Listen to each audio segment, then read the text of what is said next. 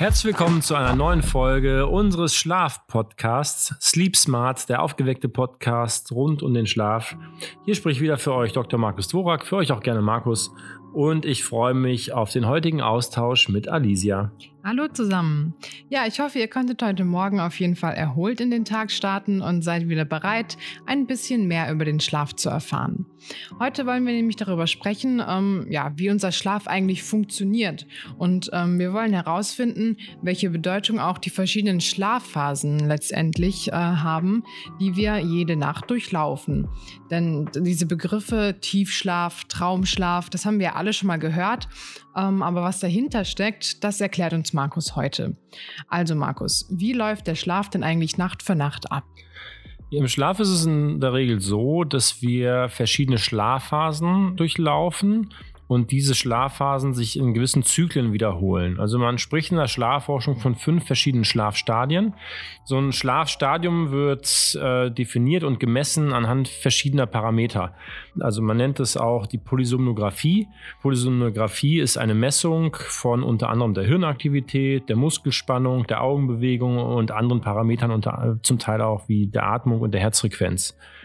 Der wichtigste Faktor aber, um den Schlaf zu definieren, ist äh, die Hirnaktivität. Die wird im sogenannten EEG gemessen. Das steht für Elektroenzephalographie.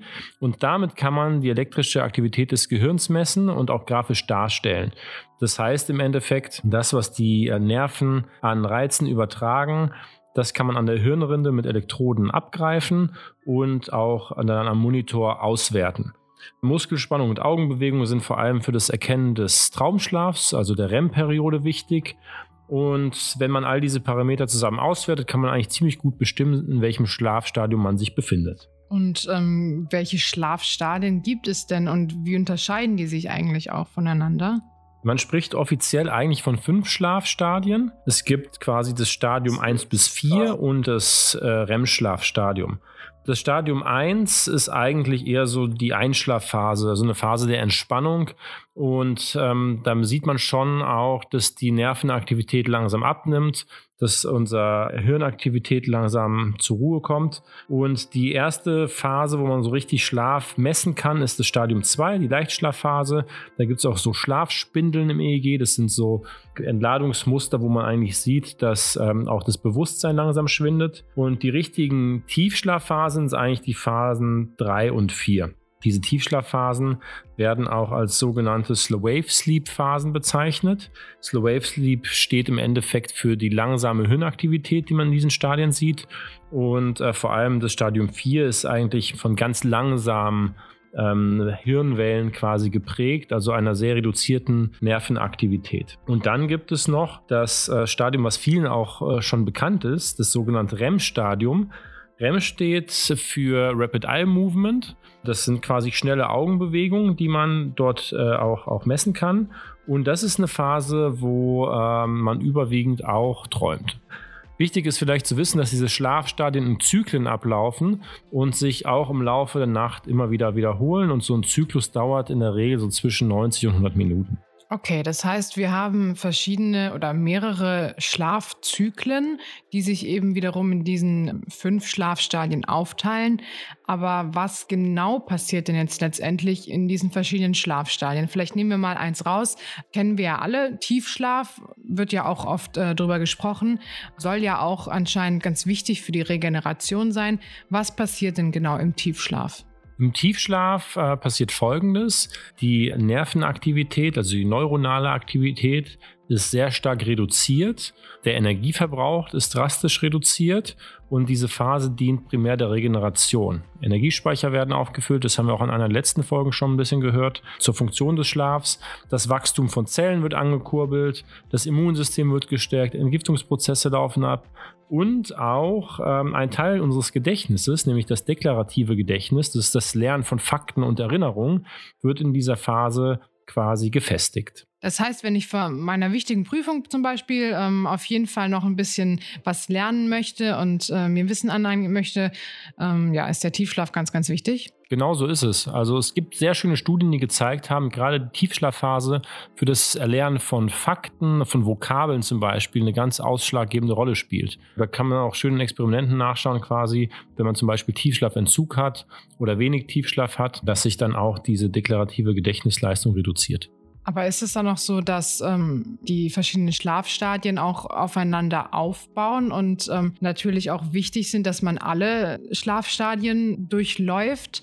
Ja, das ist richtig, dass die Schlafstadien aufbauen. Also der Tiefschlaf, über den wir jetzt gerade gesprochen haben, der kommt vor allem zum Beginn der Nacht. Und der ist ganz wichtig, um erstmal den Körper auf die regenerativen Prozesse der Nacht vorzubereiten.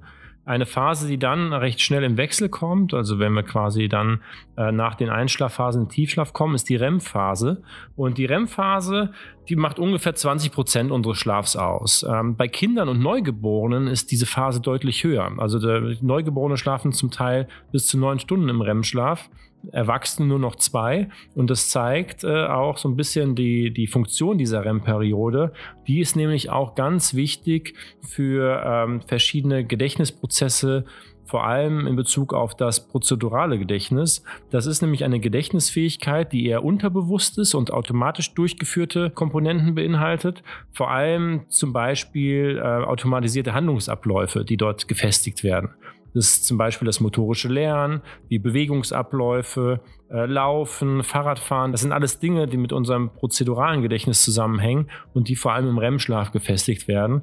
Und man weiß ja auch, dass vor allem Kinder viel affiner für das Lernen von Bewegungen sind und von motorischen Abläufen sind, im Gegensatz zu Erwachsenen. Und das hängt zum Teil auch mit diesem Schlafstadium zusammen. Und diese Phasen, die äh, wiederholen sich so ein bisschen. Also man startet in der Regel zu Beginn der Nacht mit den Tiefschlafphasen, dann kommen die REM-Phasen und zu Beginn der Nacht haben wir vor allem viel Tiefschlaf und wenig REM pro Zyklus.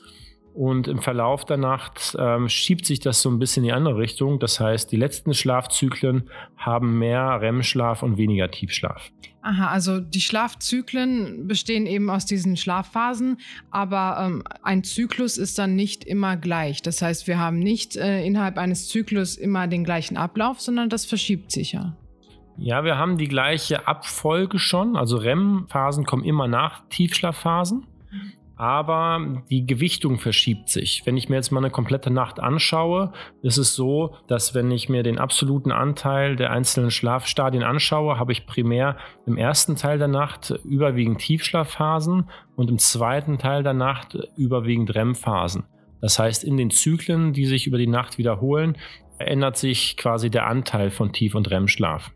Und ähm, wie viele Schlafzyklen durchlaufen wir dann in der Nacht? Also im Verlauf der Nacht haben wir ungefähr beim gesunden Menschen vier bis sieben Schlafzyklen. Wie schon gesagt, zu Beginn eher mehr Tiefschlaflastig, zum Ende der Nacht eher REM-Schlaflastig. Und wir müssen eigentlich diese Zyklen durchlaufen, damit wir auch diesen Erholungseffekt einer gesamten Nacht haben.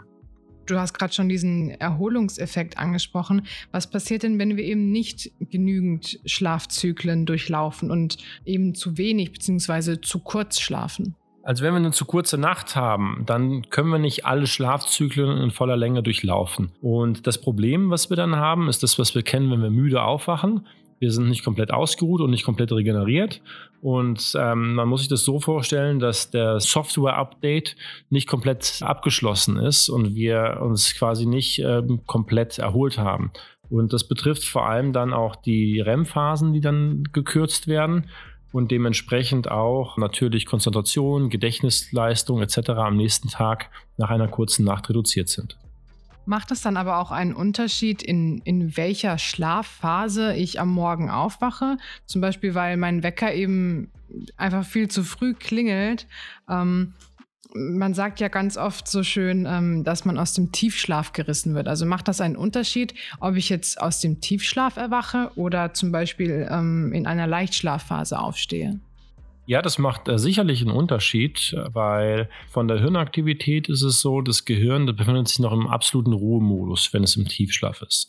Und sobald man in eine REM-Phase kommt, hat man schon wieder eine sehr hohe Hirnaktivität, die mit dem Wachzustand vergleichbar ist. Und wenn ich aus dem REM-Schlaf erwache, ist es in der Regel für mich äh, deutlich einfacher, dann äh, frisch in den Tag zu starten, als wenn ich aus dem Tiefschlaf gerissen werde. Von daher sagt man auch, dass man den Wecker meistens so stellen sollte, dass man genügend Schlafzyklen im Endeffekt auch durchlaufen kann. Hast du da einen Tipp, wie man den perfekten Zeitpunkt findet, um den, um den Wecker dann im richtigen Moment zu stellen? Also gerade bestenfalls ja am Ende eines Zyklus? Ja, das ist äh, nicht so pauschalisierbar, weil die Zyklen ja unterschiedlich lang sein können. Also nicht jeder Mensch äh, hat einen Zyklus von genau 92 Minuten, sondern die Zyklen, die unterscheiden sich auch äh, zwischen uns äh, Individuen und von daher äh, kann man für sich aber ausprobieren, wenn man zum Beispiel morgens äh, den Wecker auf halb sieben stellt und merkt, dass man um halb sieben völlig gerädert ist, dann kann man es mal versuchen, ihn zehn Minuten früher zu stellen oder wenn es die Zeit erlaubt, zehn Minuten später zu stellen, weil so zehn Minuten können wirklich viel ausmachen, weil man vielleicht dann schon den Zyklus durchlaufen hat.